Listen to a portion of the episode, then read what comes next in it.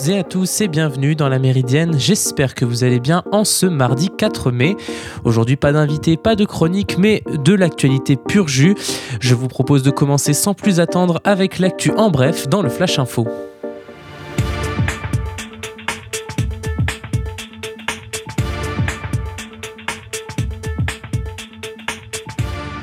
Et on commence au Mexique avec un dramatique accident de métro qui s'est produit dans la capitale mexicaine cette nuit. Un pont du métro aérien de Mexico s'est effondré au moment où une rame passait dessus. Un premier bilan fait état d'au moins 20 morts et de près de 70 blessés, a annoncé le service de gestion des risques et de la protection civile de la capitale mexicaine sur son compte Twitter. L'accident s'est produit près de la station Olivos sur la ligne 12 du métro dans, dans, le sud de la capitale. Les médias mexicains ont diffusé les images de l'accident enregistrées par les caméras de vidéosurveillance. Les télévisions locales ont montré des dizaines de pompiers et secouristes s'efforçant dans la nuit de désincarcérer les passagers du train au milieu des gravats, des câbles et des morceaux de métal tordus. La rame de métro s'est littéralement brisée en deux dans la chute du pont en béton, selon une description d'un photographe arrivé sur les lieux.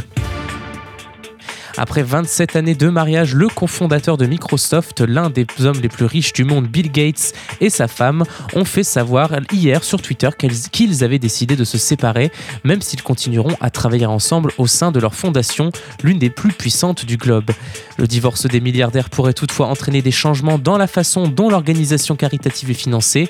Avancés certains observateurs, on ignore notamment si Bill Gates continuera à l'alimenter en fond aussi régulièrement qu'il le faisait jusqu'ici. Le spécialiste de la philanthropie Kavit Callahan a affirmé au New York Times que Melinda Gates pourrait devenir une force majeure de la philanthropie dans les années à venir. Si elle recevait une partie des parts de Microsoft, elle pourrait créer une nouvelle fondation ou faire des dons directs à d'autres causes qu'elle soutient. On peut facilement imaginer que Melinda Gates pourrait devenir une philanthrope beaucoup plus généreuse à titre individuel, prédit-il. L'Afrique du Sud a annoncé dimanche son intention d'interdire l'élevage de lions en captivité, que ce soit aux fins de chasse ou pour permettre aux touristes de caresser des lionceaux afin de promouvoir une image plus authentique du pays. La décision qui doit encore être traduite dans une loi va probablement susciter l'opposition du très lucratif secteur de l'élevage des lions. En Afrique du Sud, de 8 000 à 12 000 lions sont élevés dans quelques 350 fermes pour la chasse en enclos, le commerce des eaux, le tourisme ou les recherches scientifiques selon les estimations d'associations. Quelques 3500 lions seulement vivent à l'état sauvage dans le pays selon l'ONG Endangered Life Wildlife Trust, basée en Afrique du Sud.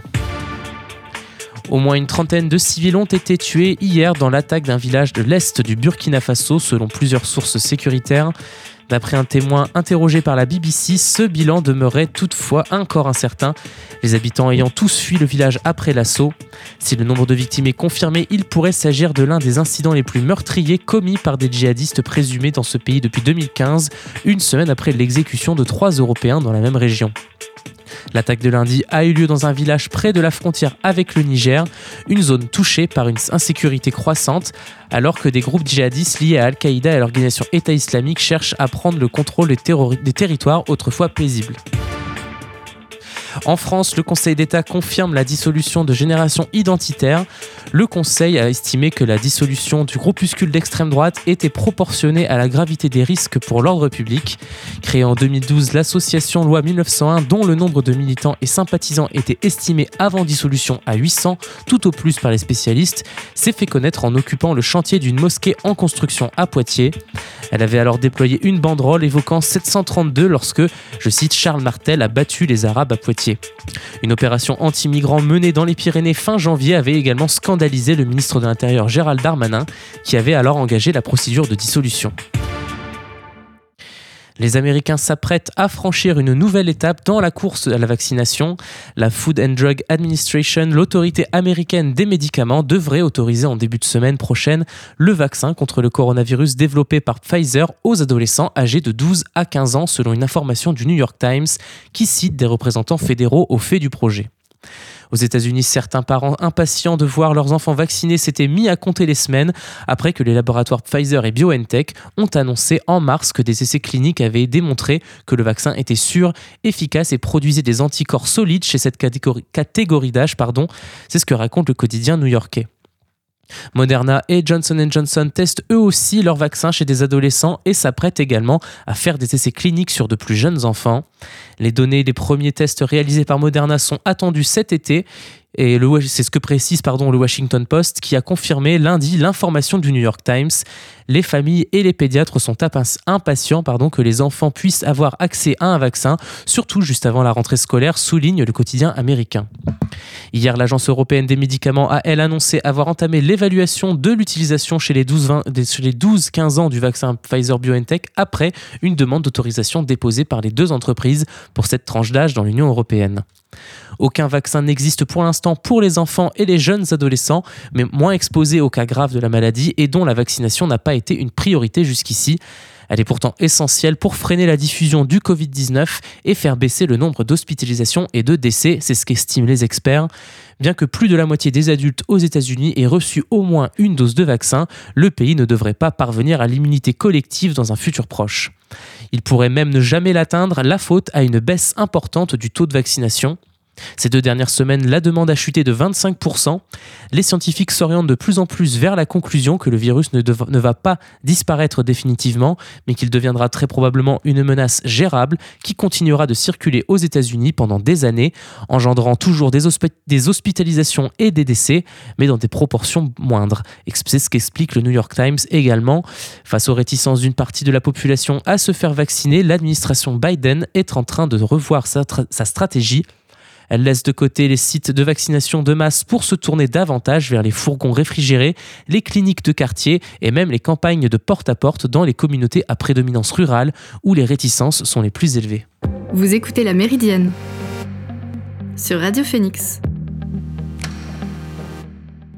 C'est l'heure de faire une pause musicale dans la méridienne. On revient tout de suite après avoir écouté Dent May. Le titre c'est I Could Use a Miracle. Vous êtes sur Radio Phoenix.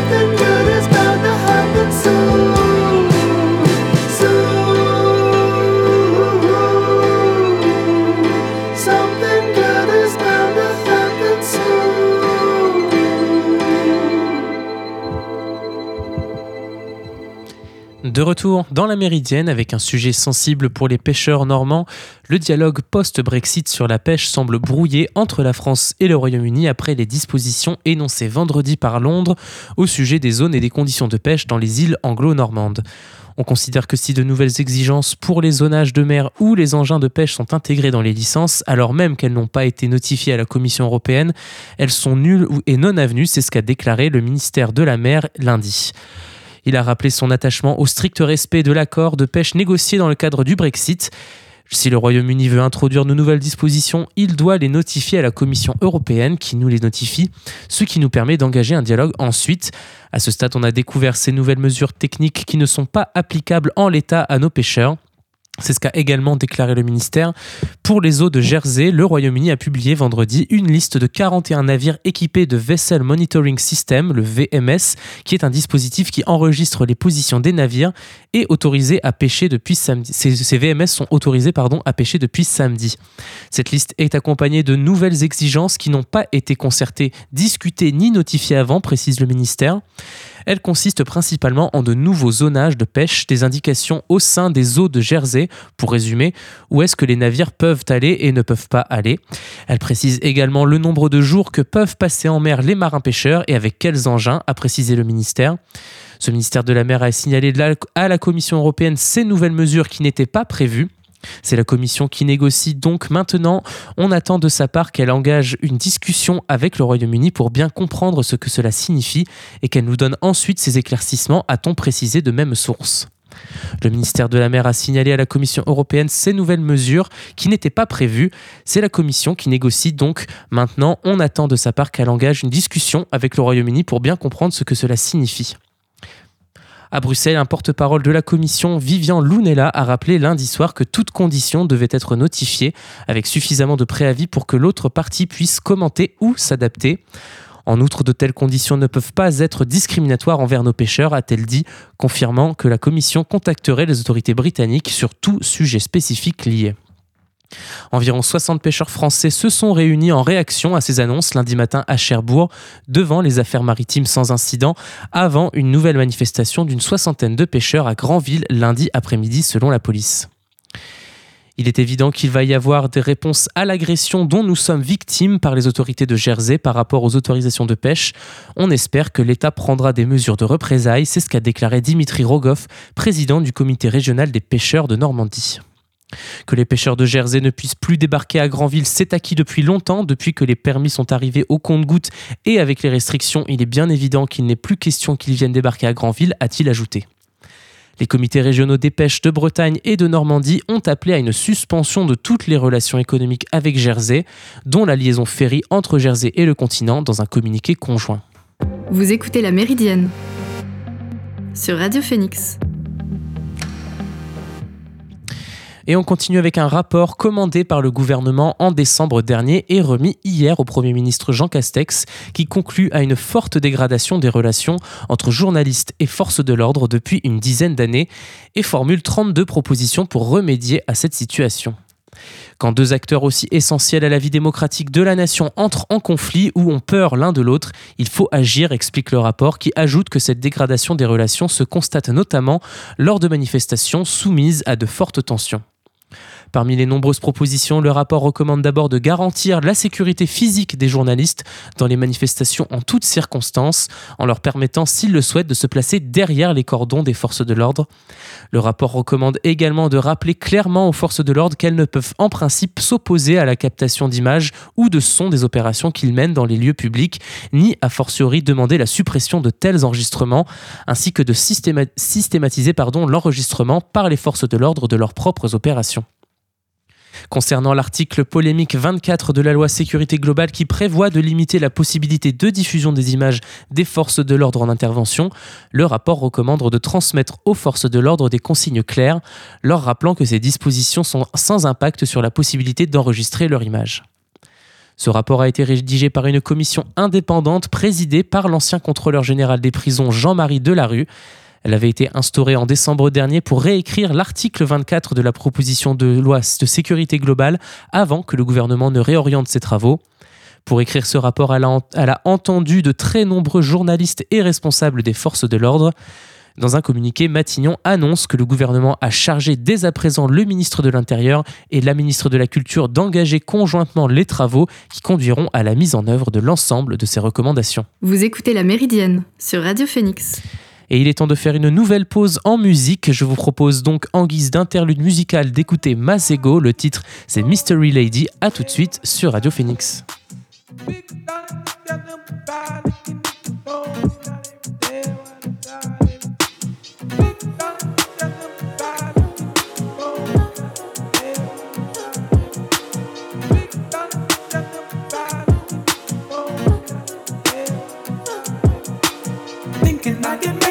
Songs. Call a when I haven't met her, but she only hit it on my cerebellum. If I say I love her, am I wrong? Am I crazy? Am I overzealous? But I know the feeling, and I'm never wrong. Swear that I've been gifted with a song and a million. It's intoxicating. It way on you heavy like the alcohol. We can do like anything you want. I'm amazing, let it to my lady. I just wanna pleasure. Check my catalog. In this life, I come across fans and hoes. Of the talented. Everywhere I go, they wanna change clothes and pose. But my wife be in my dreams, bruh. No, I couldn't see you. I saw a silhouette. I know I can make a way. But when I wake up alone, no, no, I just break out my phone, phone, phone.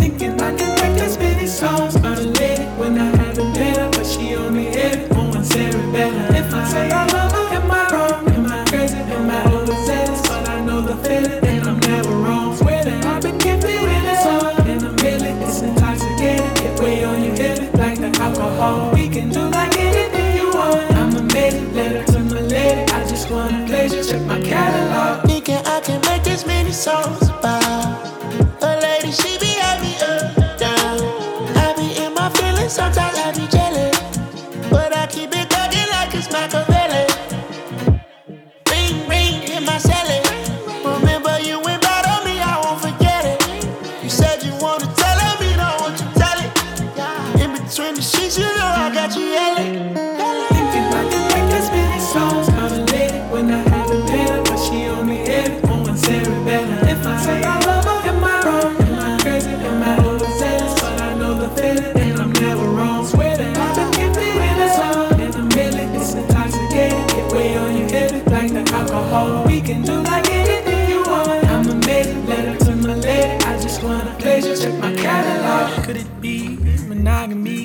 meant for me? Nah, that's way too reckless. I'd get too jealous. Could you be from the east or overseas?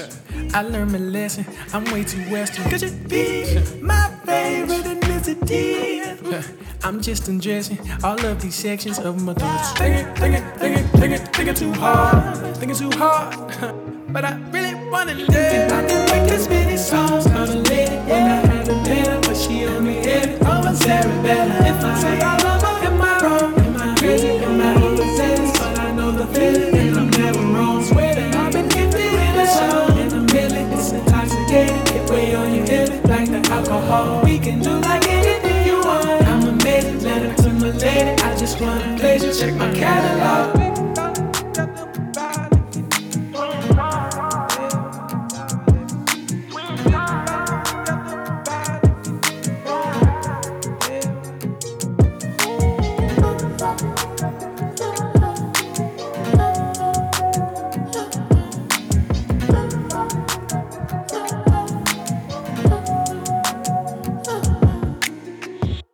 De retour dans la dernière partie de la Méridienne et l'on va parler de l'entreprise Total.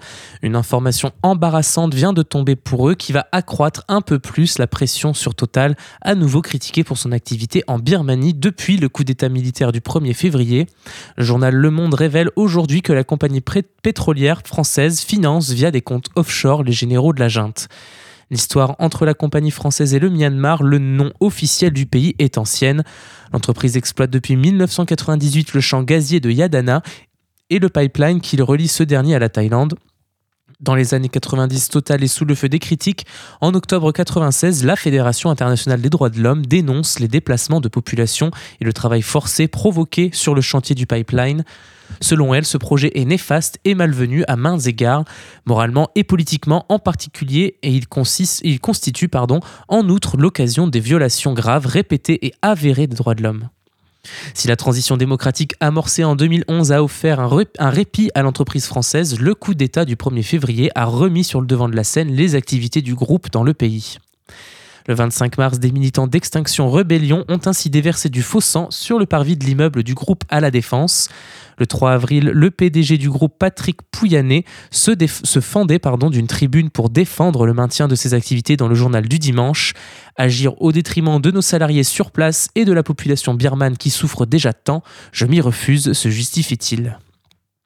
Le coup d'État a entraîné une fuite de 120 000 documents officiels de l'administration birmane. C'est en, se, plongeant dans cette liasse que Le Monde a constaté que l'entreprise propriétaire du pipeline, dont Total est le premier actionnaire, actionnaire pardon, réalisait 98% de bénéfices nets avant impôt, une performance exceptionnelle et inhabituelle dans ce secteur d'activité. Ce chiffre signifie que la le Moatama Gas Transportation Company facture particulièrement cher le transport à l'entreprise qui exploite le gaz, pourtant détenu par les mêmes actionnaires. Comment expliquer une telle curiosité? Eh bien, selon Le Monde, ce montage permet à Total et ses partenaires de payer très peu d'impôts à l'État birman d'un côté et de verser de généreuses dividendes à ses actionnaires de l'autre. Or, parmi les actionnaires de la MGTC basée dans le paradis fiscal des Bermudes se trouve MOGE, une obscure entreprise publique birmane contrôlée étroitement par les militaires. Autrement dit, l'argent du gaz qui aurait dû se retrouver sur les comptes de l'État birman est fléché vers ceux d'une entreprise qui, selon le quotidien, échappe à tout contrôle et à toute transparence. Le Monde relève ainsi que pendant des années, des milliards de dollars se sont ainsi, ont ainsi apparus sous la mystérieuse ligne comptable intitulée Other Accounts, autres comptes, au moins jusqu'à ce que le gouvernement dirigé par la Ligue nationale pour la démocratie d'Aung San Suu Kyi ne décide de les interdire en 2019 sans que personne ne sache précisément à quoi ces sommes correspondent de sommes bien supérieures au budget santé ou éducation du pays. Contacté par Le Monde, le groupe Total assure qu'il s'agit d'un schéma classique et que tout a été validé avec les autorités de l'époque et s'est poursuivi avec les gouvernements successifs à ce jour. Vous écoutez La Méridienne sur Radio Phoenix. Juste avant de refermer cette émission, nous allons parler d'une note récemment publiée par l'Institut national de la jeunesse et de l'éducation populaire qui analyse les attentes des jeunes vis-à-vis de la démocratie. Et eh bien résultat, les générations nées après 1990 sont particulièrement attachées à la démocratie et au principe d'égalité, mais elles s'expriment davantage en protestant qu'en votant.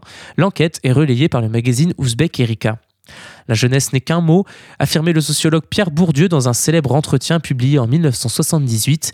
Difficile en effet de manipuler un tel concept dans le champ des sciences sociales. Comment définir la jeunesse? N'est-elle pas traversée par de nombreux clivages socio-économiques?